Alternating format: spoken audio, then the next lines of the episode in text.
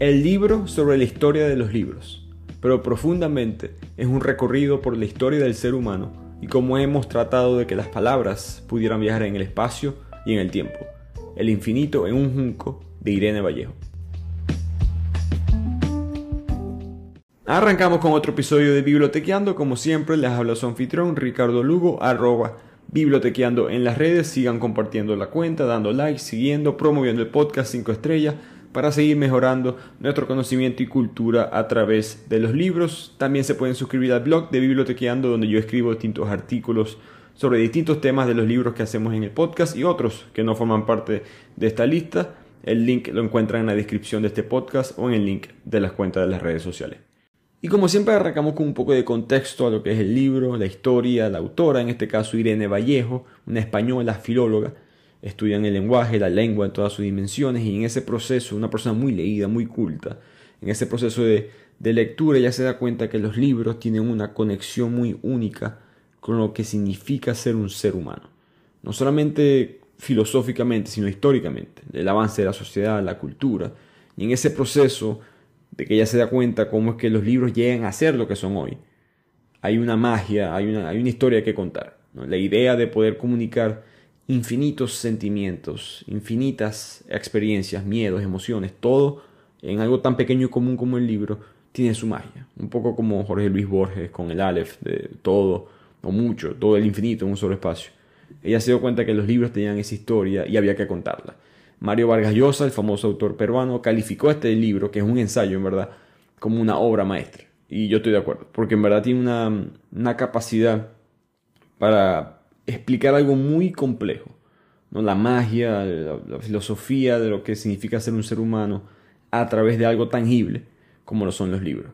Ella escribe este ensayo por algo personal que le estaba sucediendo, algo doloroso, que fue que su hijo nació con un estado de salud muy grave tuvo una larga hospitalización después del parto y en ese proceso, como de manera terapéutica, ella decide escribir el ensayo para ayudarse ella misma. La ciencia muestra eso, que el escribir ayuda para la salud mental.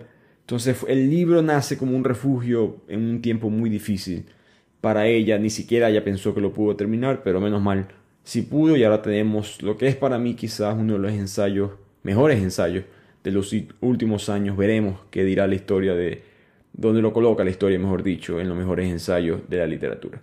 Pero empecemos con este resumen. Que empieza preguntándose qué es lo que tienen los libros que son tan mágicos. Como dice Umberto Eco, el famoso autor italiano, le hicimos el resumen al nombre de la rosa en este podcast, los libros pareciera que pertenecieran a la misma categoría que la cuchara, el martillo, las tijeras. Son tecnologías que cambian ligeramente, pero su esencia se mantiene la misma. Pareciera que una vez que son inventadas, no se puede inventar nada mejor. Y quizás, dice la autora, que parte de la respuesta a esa pregunta es que los libros son el resultado de una guerra que no nosotros no asimilamos, una guerra que no se registra en los manuales de la historia, que es la guerra por mantener las palabras, la guerra por preservar nuestras creencias.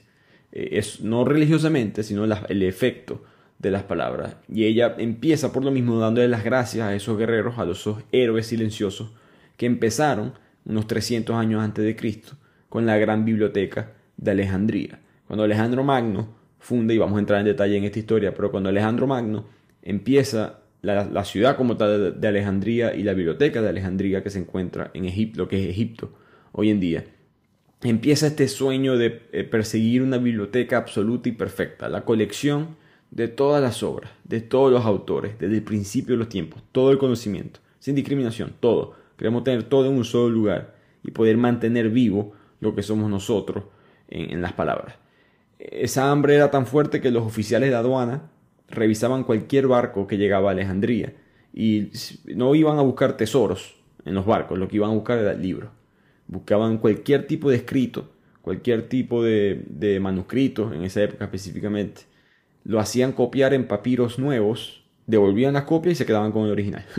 y así que Alejandría, entre otras maneras, pudo recolectar tantos libros eh, antes de que eventualmente, como todos sabemos, eh, fue quemada eh, muchos años más adelante. Por ende, toda esa locura de Alejandro Magno, toda esa intención de recolectar la información del mundo en un solo lugar, eso es lo que crea este ensayo.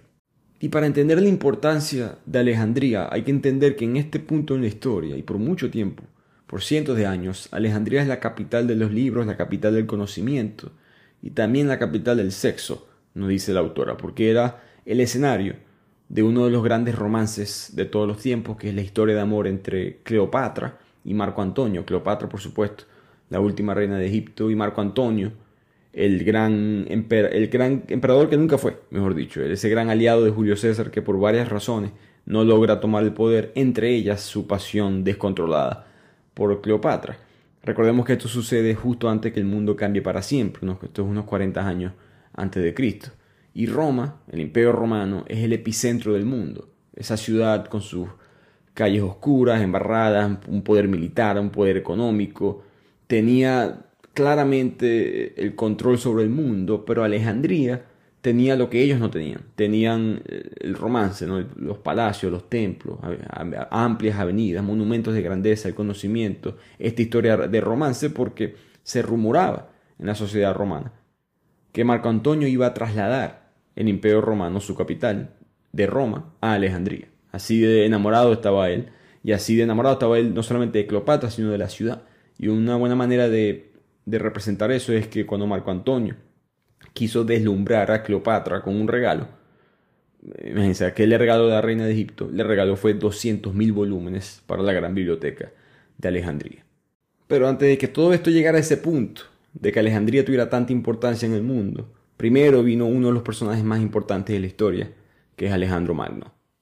Por supuesto, el gran emperador, mucha gente piensa que él fue griego, en verdad él es macedonio, eh, Macedonia, recientemente, si, recuerdan esta noticia, se cambia el nombre como país a Macedonia del Norte, para aclarar esta confusión que hay en lo que significa ser de Macedonia con lo que significa históricamente ser de Macedonia. Macedonia era una zona al norte de Grecia que ocupaba partes de Grecia, Bulgaria, Albania, Macedonia del Norte hoy en día, Serbia, esta región del mundo de Europa, eventualmente se expande en gran parte con Alejandro Magno pero Alejandro Magno no es un hombre griego. Después veremos por qué la cultura griega está tan conectada a esta historia. Pero Alejandro nace en Pella, una ciudad que hoy en día sí es Grecia, y para él el mundo no es suficiente. ¿no? Alejandría eh, no solamente es una sola, él funda distintas ciudades, 70 ciudades, a través de su, de su historia. Cuando digo fundar, estamos hablando literalmente, esta ciudad no existía y ahora yo la hago existir, y eso fue lo que pasó con Alejandría. él tuvo un misterioso sueño que para cualquier otra persona en el mundo es simplemente un sueño y ya. Pero él vio un hombre desconocido que le recitó unos versos de la Odisea. Alejandro Magno admiraba a Homero, a la Odisea, a la Iliada, y cuando le recitó esos versos le empezó a hablar de una isla llamada Faro. Y efectivamente esta pequeña isla con su faro, que todavía lo podemos ver hoy en día, él la agarra en la, en la costa de Egipto y funda Alejandría. Un poco más sobre Alejandro Magno, él admira muchísimo la cultura griega en el sentido de que su profesor, su maestro fue Aristóteles, que le enseñó poemas de Homero, como mencioné, la Iliada, la Odisea, él siempre admiraba, tuvo una obsesión con Aquiles, dormía con, eh, debajo de su cama, dormía con una copia de la Iliada y debajo de su almohada tenía una daga, listo desde joven para ser un grande. Conquista en solamente ocho años a Turquía, Persia, Egipto, Asia Central, la India, Turquía en aquella época era Anatolia. Eh, probablemente no tiene comparación eh, globalmente en lo rápido que él pudo movilizar y expandir su, reino. Lo curioso de todo esto es que después de fundar Alejandría, él nunca vuelve a ver la ciudad porque él maneja todo desde, desde Pella, desde la capital del imperio. Cuando él regresa a Alejandría alrededor de unos 10 años después de fundarla, él regresa ya en, en su cadáver. Pero en el año 331 antes de Cristo, cuando él la funda, él tiene 24 años y se siente todavía invencible y en parte invencible porque él tiene una manera particular de hacer las cosas. Una vez cuando una de las pocas peleas que se le complicaron en su vida fueron en Tiro, que es en Líbano, y en Gaza. Cuando en estas peleas él tuvo complicaciones, él decidió, como castigo, cuando al fin derrotó al pueblo después de siete meses, crucificar dos mil cuerpos en la costa del mar, vender como esclavo a toda la gente que sobró, las mujeres y los niños, y después el gobernador de Gaza, lo amarró a un carro, a una especie de carro para la época, una carroza jalada por caballos, y lo arrastró hasta morir, igual que el cuerpo de Héctor en la Iliada. Entonces, él tenía esta manera muy romántica, quizás idealista, eh, muy conectado a la cultura de los libros. Él hace su conquista y vamos a ver cómo eso va a tener una influencia muy grande en el mundo de hoy en día de las palabras. Y por si acaso, si sienten que el libro se ha convertido, el ensayo, este episodio se ha convertido en una clase de historia, sin hablar mucho de los libros, porque así es el ensayo. Irene Vallejo pasa una considerable cantidad de tiempo explicándonos cuál es la, historia del ser humano, la civilización, la unión, el mestizaje que estamos a punto de ver y cómo eso se conecta con los libros. Así que tenemos a Alejandro Magno, que se cree el hombre, o mejor dicho, el más importante en este punto de la historia, que es un, un momento en el cual el oriente es el foco de la civilización, no el occidente. El occidente es oscuro, es salvaje, es bárbaro. El oriente tiene, está bien iluminado por la historia en este punto. Por lo tanto, Macedonia, lo que hoy en día diríamos Grecia, no importaba mucho. Pocos egipcios, por dar un ejemplo, sabían situar en el mapa donde quedaba Macedonia, las ciudades, no había ningún tipo de relevancia cultural. Alejandro Magno acaba con eso. Y fue eso, fue un personaje tan poderoso de esa manera que los griegos, la cultura griega, lo empieza a adoptar como si fuera de ellos. Entonces, después de que Grecia, especialmente porque Grecia estuvo sometido por siglos a la dominación turca, los otomanos, entonces cuando los griegos empiezan a, con su propia escritura, crean esta leyenda de Alejandro que vino a liberar a la patria de la opresión extranjera, ¿no? Toda esta división ellos contra nosotros. Y Alejandro Magno coge esta imagen aún más poderosa, más, más mítica que lo que tenía antes. Eh, algo que muy parecido a Napoleón, ¿no? Como dice el autor, aparecerá que el triunfo es un pasaporte al que nadie te pone objeciones, no importa lo que hagas en el camino, con tal y triunfes en nombre de nosotros, la gente te permite lo que sea. Y aquí es cuando Alejandro Magno se convierte en un, en verdad es un emperador, si lo miras en términos modernos, es un emperador que promovió el mestizaje, promovió la diversidad, diríamos hoy en día. Él, un, escenario, un momento, disculpen, muy importante, fue que tuvo una boda para celebrar una, una batalla y decidió casar a 80 generales con mujeres de la aristocracia persa y a 10.000 soldados le dio un permiso para casarse con mujeres orientales. Él estaba forzando específicamente el matrimonio mixto a una escala que no se ha vuelto a intentar. Por supuesto hay países y lugares con matrimonios mixtos eh, en esas cantidades hoy en día, pero no son obligados como lo que estaba haciendo Alejandro en esta época. En su idea, él quería un imperio mestizo. Por supuesto, esto trae sus problemas. Empiezan los choques entre los nacionalistas y la gente promoviendo la fusión cultural. Los persas, de hecho, no quieren la fusión cultural porque son los que están siendo derrotados por Alejandro Magno y ellos consideran que eh, Alejandro, de hecho, el nombre Magno viene de los romanos, que significa el grande, de ahí venimos a Alejandro Magno, pero en verdad los persas, los zoroastros, que hablamos de esa religión en el episodio del asesinato del calígrafo de Bagdad, los zoroastros llamaban a Alejandro el maldito. Ellos nunca le perdonaron a Alejandro que él prendió en fuego el palacio de Persépolis en Irán hoy en día Ahí estaba la biblioteca de ellos, la biblioteca principal del rey. Ahí se quema su, el libro sagrado de ellos, el, el libro de los zoroastrianos, su Biblia. Eh, los fieles creyentes tuvieron que reescribir eh, la obra de memoria. No, no había más copias disponibles. Entonces Alejandro es considerado el maldito en esta zona y como siempre sucede, el que gana la guerra te cuenta la historia. Hoy en día lo conocemos como Alejandro Magno, no Alejandro el maldito. Pero Alejandro no tuvo el tiempo para imponer su visión. Muere al siguiente verano en Babilonia, hoy en día Irak, con 32 años apenas. Y cómo muere es un debate. Se sabe que tenía fiebre, pero se enfermó o lo mataron. Mucha gente piensa que, recordemos, sí, los persas no les gusta Alejandro, pero los macedonios tampoco están muy contentos con Alejandro, que está forzando a mezclarse con otra raza, que está, que está dándole además poder militar a muchos miembros de otros grupos étnicos, porque bueno, el oriente tiene una población más densa, que lo que tenía el occidente, todavía hoy en día es así. Por lo tanto, muchos soldados, la mayoría de los soldados ahora del ejército de Alejandro Magno, que sale de Macedonia, ahora se convierte en un ejército de soldados de Irán o de la India. Entonces, e, esto por supuesto crea conflictos militares, personales. Al mismo tiempo, muchos historiadores dicen es posible que haya muerto de una enfermedad, una infección. Él fue herido nueve veces en lugares diferentes, en batallas diferentes, graves, heridas graves de que lo pudieron haber matado porque así eran los emperadores antes. Yo mencioné a Nassim Taleb varias veces, un autor, un libanés, que habla de skin in the game en inglés, en español creo que la manera de traducirlo coloquialmente sería jugarse el pellejo, que los emperadores antes se jugaban el pellejo. Ellos iban, querían conquistar unas tierras, hay que ir a guerra, ok, yo voy a guerra. O si no, mi hijo va a guerra, pero yo siempre arriesga, yo no podía poner al pueblo a arriesgarse sin yo arriesgarme. Como hoy en día que es diferente, alguien de una oficina con una corbata eh, puede hacerlo.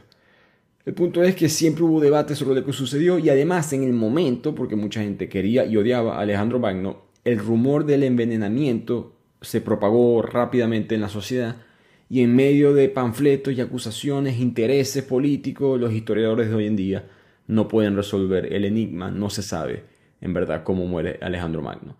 Lo que sí se sabe es que la figura de Ptolomeo, un amigo de él de toda la vida, siempre quedará con un signo de interrogación para la historia, porque fue un hombre muy cercano a Alejandro Magno, también era de Macedonia, una especie de mano derecha, y quizás él fue un amigo fiel o quizás fue un traidor. Y traidor porque Ptolomeo era tan cercano a Alejandro Magno, que si tú querías matar a Alejandro Magno, ibas a tener que matar a Ptolomeo también, al menos que Ptolomeo fuera parte del plan, fuera un cómplice, que es lo que mucha gente piensa. El final, o digamos la conclusión aquí, es que Alejandro Magno deja dos herederos muy frágiles. No hay nadie eh, políticamente fuerte para tomar el trono después de él. Hay un hermanastro que todo el mundo lo considera un idiota, nadie piensa que él puede ser un buen emperador, nadie lo quiere, y un hijo que todavía no ha nacido en el vientre de una de sus esposas, Roxana. Él, tuvo él tenía tres esposas al mismo tiempo, Alejandro Magno. Entonces, en la búsqueda por el poder empiezan los, los, problemas. Roxana dice yo no quiero competencia, así que voy a matar a las otras dos esposas, que lo hizo. Los generales macedonios empiezan a declarar guerra unos contra los otros.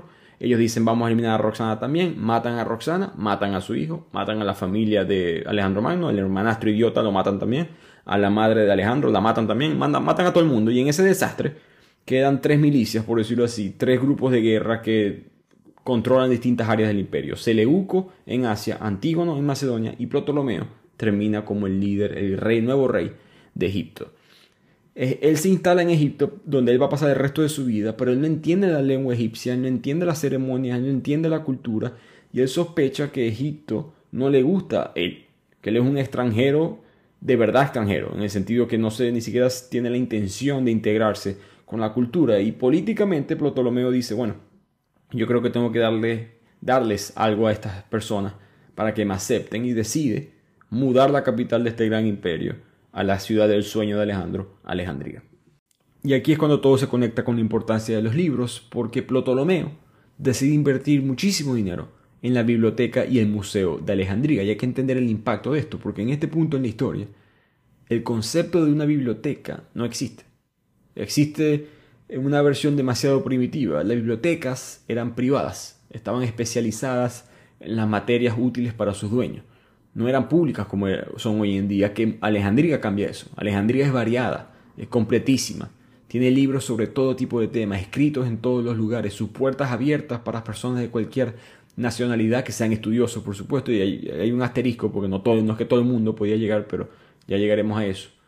Fueron abolidas las fronteras por primera vez en la historia, las palabras de los griegos, los judíos, los egipcios, los iraníes, los indios, todos en un solo lugar era el único espacio hospitalario para todos ellos es este territorio mental, este concepto de la biblioteca. La autora menciona de hecho a Jorge Luis Borges, porque él también estaba hechizado con esta idea, ese, mm, concepto del universo que otros llaman biblioteca, dice Borges, es una especie de colmena monstruosa que existe desde siempre. De hecho, mucha gente que lee Borges te puede decir que quizás él tuvo un presagio del mundo actual, con el concepto del Internet. La red electrónica es una réplica del funcionamiento de las bibliotecas. Eh, si te vas al origen del Internet, la tía el sueño de alentar el conocimiento y una conversación mundial, exactamente como Alejandro Magno quiso. Así que se instala Alejandría con esta biblioteca, es la capital. Ptolomeo invierte, trae su corte política, los mejores científicos, los mejores escritores, y él puede hacer todo esto porque, por suerte, él no se queda con la tajada más grande del imperio, geográficamente hablando, pero sí se queda con la más jugosa del imperio, financieramente hablando. Egipto era sinónimo de riqueza. En las orillas fértiles del río Nilo tenían las cosechas de cereal, que es un recurso para aquella época parecido al petróleo. Hoy en día, además, que podían exportar el principal material de la escritura, que es el papiro. Y esto es importante. Eh, tras siglos de búsquedas y búsquedas, de materiales, de, tecnologías para poder traspasar las palabras, los pensamientos humanos algún tipo de tecnología. El papiro llega y cambia todo. Porque antes habíamos tratado los libros en piedras, en barros, en madera. Si los ves ni siquiera dirías que es un libro, es otro tipo de tecnología. Finalmente el lenguaje encontró su hogar en la materia viva que es el papiro y esos son los tipos de libros que se empiezan a guardar en la biblioteca de Alejandría. Flexibles, ligeros, preparados para el viaje y la aventura, pero eso no siempre fue así. De hecho, una historia muy famosa es que la canasta del pequeño Moisés, cuando su madre lo abandona en el río Nilo, esa, canasta es de papiro. Pero volviendo a la cultura de la época, Alejandro Magno se convierte en una especie de, mesías, casi una imagen al borde de la religión. Empieza todo el mundo a imitar sus gestos, su vestimenta. Los generales querían ponerse el gorro que él solía llevar, quieren imitar cómo él inclinaba la cabeza, todas las monedas tienen su imagen, todos lo añoran, todos quieren acariciar ese fantasma, todos quieren formar parte de Alejandro Magno. Ptolomeo se da cuenta de esto y con astucia él decide hacer una jugada bastante brillante, que es secuestrar, apoderarse del cadáver de Alejandro Magno. Cuando Alejandro Magno muere en Babilonia, lo llevan en una especie de desfile hacia Macedonia, hacia su país natal, lo iban a enterrar ahí. Pero Ptolomeo, eh, pues, entendiendo el concepto de un imperio, entendiendo lo que Alejandro significa, él decide secuestrar el cuerpo, secuestrar el cadáver y lo expuso en un museo abierto al público, muy parecido a la tumba de Vladimir Lenin hoy en día en la Plaza Roja de Moscú. Entonces eso se convierte en una gran atracción, un foco de turismo, como dice la autora, turismo necrófilo, y se convierte en un icono aún mayor Alejandro Magno y Ptolomeo se sigue conectándose a esa imagen que le sirve a él, por supuesto, políticamente. El sarcófago hoy en día nadie sabe dónde está, no quedan rastros, se piensa que fue eliminado en una de esas revueltas populares que sacudieron a Alejandría. Así que ahora Ptolomeo empieza a llenar la biblioteca, que no es fácil porque él solamente la quiere en griego. Él no le gusta a los egipcios, como mencioné, él no quiere aprender egipcio, y los reyes macedonios habían decidido imponer el griego en todo el imperio. Era un símbolo de dominio político y un símbolo de supremacía cultural. Así que a partir de esto, a partir de este momento, muere Alejandro Magno, se instala esta biblioteca, empieza el periodo del helenismo, un periodo muy importante históricamente. Creo que no se, no se habla suficiente sobre él porque es la primera, en verdad, avanzada de la globalización. Es la primera vez que empezamos a ver todos los lugares del mundo eran diferentes y de repente empezamos a ver una similitud entre distintas regiones. La arquitectura griega era imitada en lugares tan remotos como Libia. En Babilonia empiezan a leer Homero en Pakistán, en Irán, empiezan a cantar las tragedias de Sófocles. El pasaje de Europa a la India tenían ciudades con rasgos similares, las calles amplias se cruzaban con un ángulo recto. Habían ágoras, teatros, gimnasios, inscripciones en griego, todo muy parecido al símbolo de un imperio quizá de hoy en día, como sería ver una tienda con un símbolo de Coca-Cola o de McDonald's. Y por supuesto, igual que en nuestra época, había fuertes corrientes de descontento en aquella época. Muchos súbditos se resistían a que los colonizaran los invasores. Muchos griegos también no les gustaba ser parte de un imperio, muchos recordaban cómo ellos vivían en sus propias polis, sus propias ciudades administradas por ellos mismos, por sus propios ciudadanos, y de repente ahora son incorporados a un extenso reino y no les gusta que su cultura está siendo adaptada por muchas más personas. Eh, los judíos tenían dinero, otros grupos no tenían dinero, muchos no les gustaba eso. Una vez un judío mató un gato en Egipto, eso era un animal sagrado para los egipcios hay, una especie de, enfrentamiento entre ambos grupos. Todo esto que siempre sucede a través de la historia, como, como dice la autora, floreció al mismo tiempo el escepticismo y la superstición, la curiosidad y los prejuicios, la tolerancia y la intolerancia. Muchas personas empezaron a considerarse ciudadanas del mundo por primera vez en la historia, mientras que otras se consideraban simplemente parte de su región, lo que llamaríamos hoy en día quizás más nacionalista. Porque estos griegos sentían que estaban siendo desplazados, vivían perdidos ahora en un universo demasiado grande para ellos, gobernados por poderes muy lejanos, inaccesibles a ellos mismos, mientras que otras personas sí se sentían conectadas a esta nueva cultura griega que admiraban, que respetaban y sentían que eso unía mucho más que lo que dividía. ¿Cómo te quieres sentir tú en cuanto a ese debate? Eh, creo que es, la autora lo resume muy bien con una frase de Charles Dickens, el famoso autor británico. Era el mejor de los tiempos, era el peor de los tiempos. Así que empieza este nuevo imperio, esta nueva globalización con los libros en el centro de la capital. Pero ¿cómo se leía un libro? Bueno, el manejo, de un libro era muy diferente a lo que es hoy en día. Tú y yo leemos de izquierda a derecha. Los libros son, digamos, horizontales. En aquella época eran verticales, eran rollos. Eran columnas de texto que tú leías de arriba hacia abajo. Tú tenías con la mano izquierda aguantabas el rollo en la parte superior, con la mano derecha ibas desenroscándolo hacia abajo y así tenías el texto nuevo, mientras que con la mano izquierda enrollabas las columnas que ya habías leído. Entonces al terminar de leerse el libro, el libro quedaba enrollado al revés, desde el final hacia el principio. La cortesía de los lectores de la época exigía que tenías que devolver el rollo a como estaba antes.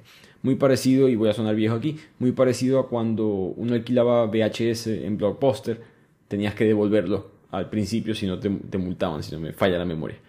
La, la biblioteca de Alejandría, por lo tanto, no se cree que era una biblioteca como lo que tú y yo consideramos biblioteca internamente. No se cree que habían esas salas grandes comunales donde todo el mundo agarra un libro o un rollo en este caso y se sienta en el medio callado leyendo. Se cree que era diferente, se cree que la gente caminaba mientras leía, se cree que a lo mejor se sentaba en una silla individual.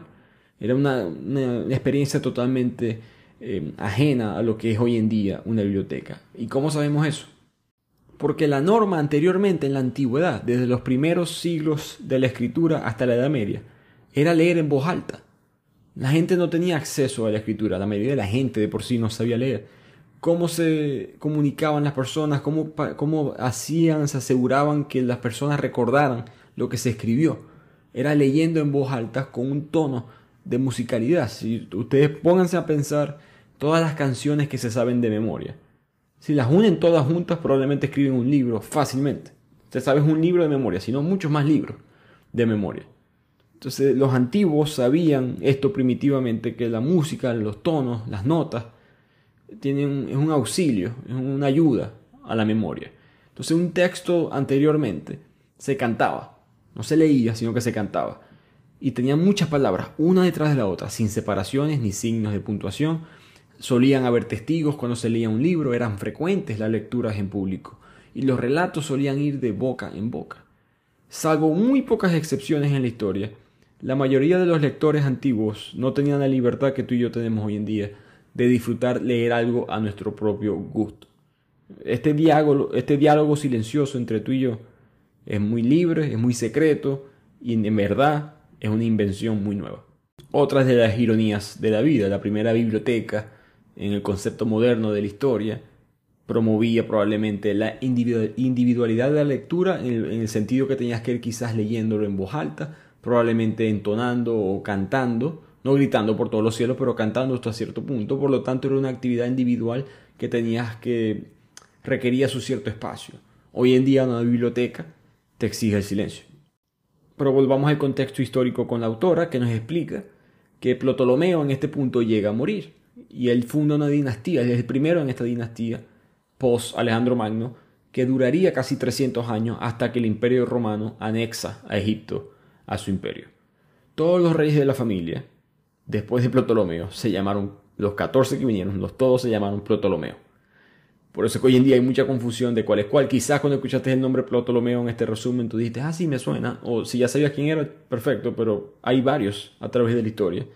Y los historiadores a veces se confunden cuál es cuál y es difícil saber, en verdad, eh, cuál es cuál. El punto es que los primeros cuatro, por suerte nuestra, fueron muy eh, promotores de la lectura y mantuvieron Alejandría como centro cultural, y cuando me refiero a Alejandría, no solamente la ciudad, sino la, biblioteca. Después, con el tiempo más adelante, eh, como, como siempre pasa, lo moderno se convierte en antiguo y perdió un poco su caché. Por ejemplo, el Ptolomeo X vendió el ataúd de oro, imagínense, vendió el ataúd de oro de Alejandro Magno. Así de desconectado se sentía él de lo que vino antes que él. Por ese puñado de dinero que terminó ganando, unos años después en el exilio lo terminó asesinando. Pero el punto es que la primera biblioteca de Alejandría se llena de libros con Ptolomeo y sus descendientes eh, imperiales. Hay ricos, hay pobres, hay élites, hay desfavorecidos, hay libres, hay esclavos. Se cree que habían 430.000 rollos en una sola biblioteca. Después se abrió una segunda eh, ala, digamos así, de la biblioteca en, la cual se cree que habían hasta 700.000 rollos. Y es importante la conexión entre la cantidad de conocimiento y libros que hay aquí y las clases sociales y los grupos sociales que están entrando a la biblioteca. Porque ahora sí la biblioteca será abierta al público. en el sentido de hoy en día, al público. Estamos viendo algo muy interesante, nos explica la autora. Siempre hemos sentido que el pasado es algo que controla el que controla el presente. Que hay una importancia en ser dueño del pasado. Y ella nos recuerda la Revolución de Francia en, los 1700, principios, finales de los 1700, que la Asamblea Nacional revoluciona confiscando a la monarquía el Palacio del Louvre, convierte el Palacio del Louvre en un museo, eso no es lo que era antes. El Palacio del Louvre, todas sus pertenencias formaban parte de una clase social. Y ellos quieren abolir con esa idea de que el pasado era propiedad de un grupo. Entonces las cosas antiguas ya no podían ser solamente un capricho de la nobleza. Ahora de repente les expropiamos la historia a la aristocracia. Y hoy en día vemos cosas parecidas, ¿no? Eh, se, habla mucho de por qué en un museo de Europa hay cosas africanas, indígenas, asiáticas. Eh, no, ¿Quién está controlando el pasado? ¿Quién debería de controlar el pasado? Porque el punto de la autora es que todos parecen que podemos amar el pasado de una manera revolucionaria, pero Alejandría se adelantó básicamente. 1700 años, 2000 años. No, no tuvieron acceso para todas las élites. No había un sentimiento de que la biblioteca le pertenecía a Ptolomeo y sus 14 eh, versiones, sino que se le pertenecía al pueblo. Y quizás la razón por la cual los libros fueron tan abiertos en cuanto al acceso al público es porque los antiguos quizás entendían el valor de los mismos mucho más que nosotros. Porque hay una inscripción muy famosa en una de las bibliotecas antiguas, no en Alejandría, en otra, que habla del castigo si alguien rompía una tablilla, una de esas tablillas originales de las versiones primitivas de los libros. Y aquí les leo la frase, a quien rompa esta tablilla o la ponga en agua o la borre, hasta que no pueda entenderse, que los dioses y las diosas del cielo y de la tierra lo castiguen con una maldición que no pueda romperse, terrible y sin piedad, mientras viva para que su nombre y su simiente queden borrados de la tierra y su carne sea pasto para los perros. Imagínense hoy en día una frase así en una biblioteca, sería demasiado radical, pero para la gente de la época era extremadamente normal porque ellos entendían algo, o mejor dicho, vivían un mundo diferente al nuestro en, en cuanto a los libros, porque el libro no era comercial. El libro era un producto artesanal. Por supuesto se vendía y se, te intercambiaba y vamos a hablar de eso más adelante. Pero los libros tú solamente podías conseguirlos si lo copiabas tú mismo o si tenías el acceso de un traductor o un escritor profesional que pudiera copiar, hacerte una copia del mismo libro. Entonces, en verdad, la, manera más común de conseguir un libro en la época era como botín de guerra. Tenías que derrotar al enemigo en peligrosas batallas y conseguir sus propiedades y así te podías tú quedar con los libros porque en vez de copiarlo era un, era un trabajo bastante complicado. Y esto importa porque hay que prestarle atención a la fecha. Estamos hablando de cosas que están sucediendo hace 2300, 2400 años. No, no forma la mayoría de nuestra historia en cuanto a los libros se refiere. Los libros son inventados 5000 años atrás, en tablillas de arcilla en Mesopotamia. Se escribían sobre la misma tierra y después se quemaban. De hecho, muchos incendios, irónicamente, conservaron distintas tablillas que todavía sobreviven hoy en día. Por esas tablillas, por ser complicados, por ser muy eh, únicas nunca fueron públicas. Las bibliotecas del Oriente, el que fue el próximo Oriente, pertenecían a la, élite, a las escuelas, a la clase alta de aristocracia.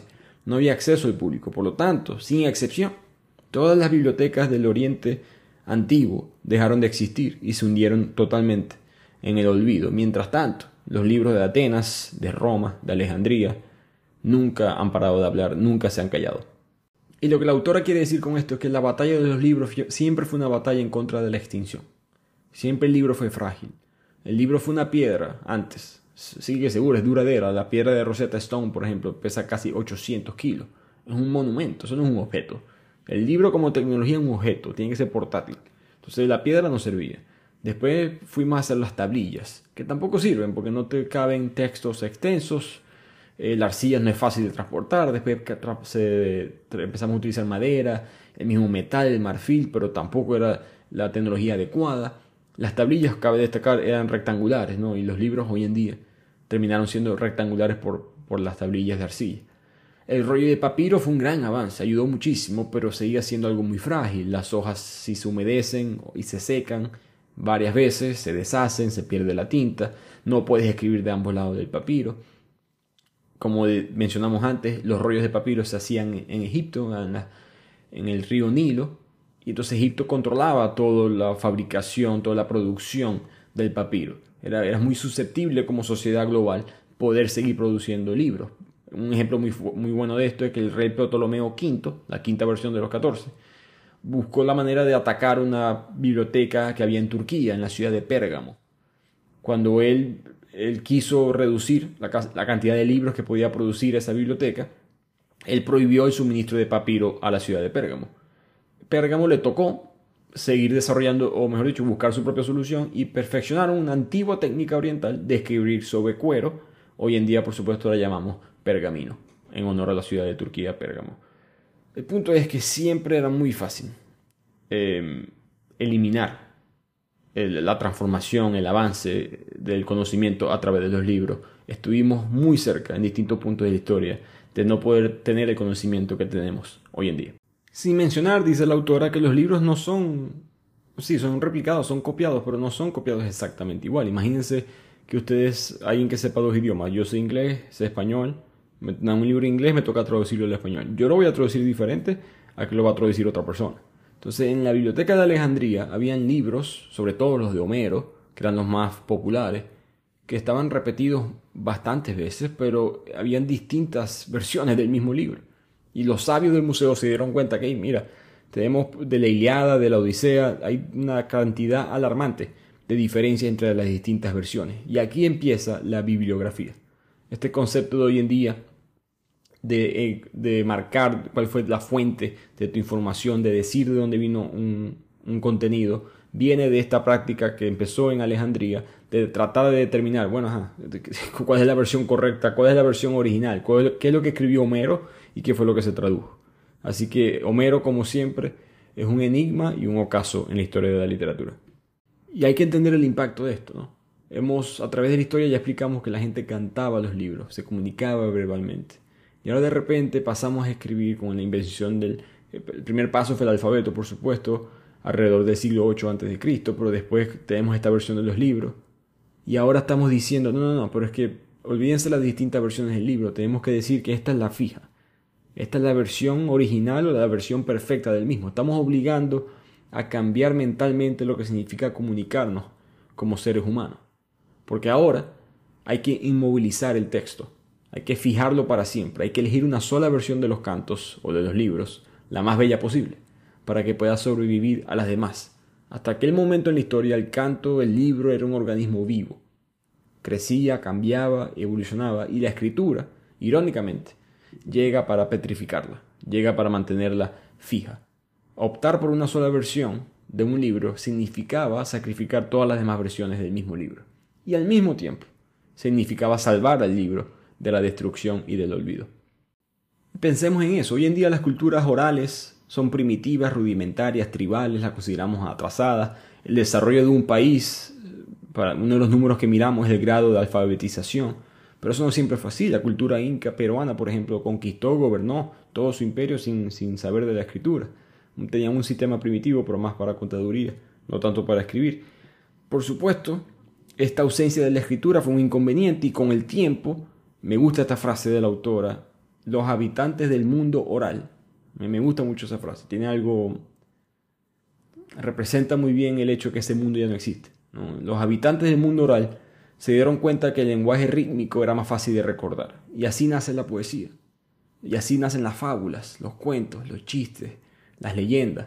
Ahí viene el lobo, cuidado que viene el lobo, todo ese tipo de cuentos que con los que uno crece en la infancia. Y la, la literatura infantil es la única que mantiene vivo este antiguo placer. Ese, ese, ese, entendimiento primitivo de que si contamos las cosas con poesías, con rimas, con, con metáforas, si humanizamos a los animales, a los ríos, a los árboles, a la nube, a la nieve, podemos comunicar mensajes muy importantes, muy profundos de lo que significa ser un ser humano entre nosotros.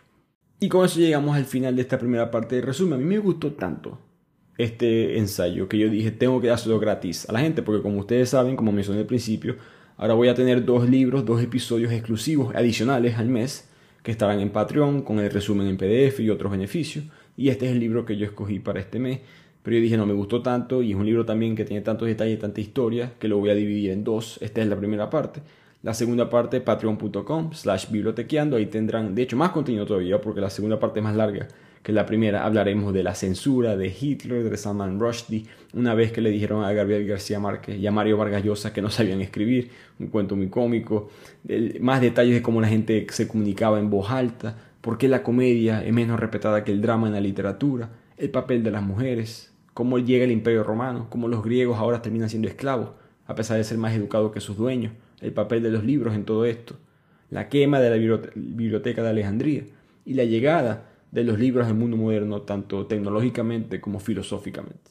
Así que espero que les guste, les haya gustado este resumen y que sigan escuchándonos en la segunda parte en Patreon, como les mencioné, patreon.com slash bibliotequeando, tendrán acceso a este episodio completo, al resumen en PDF del Infinito un Junco y muchos otros libros al mismo tiempo con otros beneficios. Así que nos vemos la próxima semana en otro episodio de Bibliotequiano.